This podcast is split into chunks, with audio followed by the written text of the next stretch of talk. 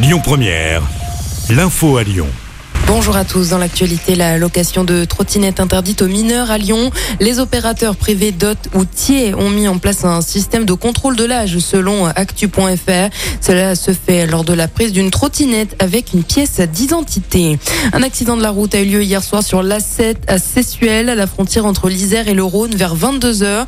Une collision entre un poids lourd et une voiture. Les quatre occupants de la voiture ont été grièvement blessés et transportés vers des hôpitaux lyonnais.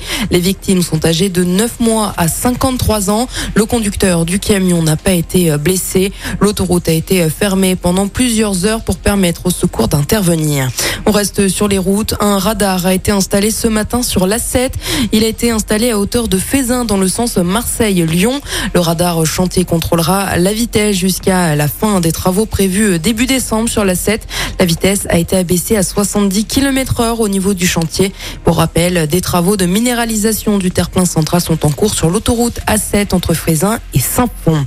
Un exercice de sécurité civile aura lieu ce jeudi dans la matinée au port de Lyon, Édouard Herriot.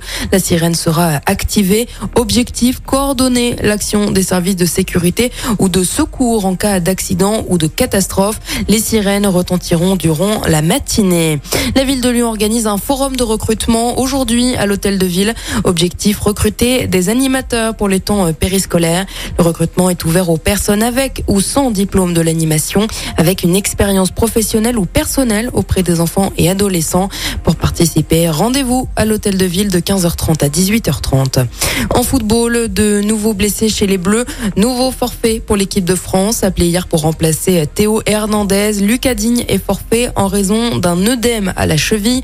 Le Rennais Adrien Truffert, 20 ans, est appelé pour le remplacer. L'international espoir est appelé pour la première fois de sa jeune carrière.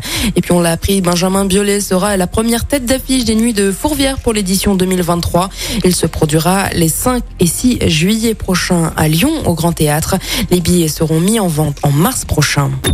Écoutez votre radio Lyon Première en direct sur l'application Lyon Première, lyonpremière.fr et bien sûr à Lyon sur 90.2 FM et en DAB+.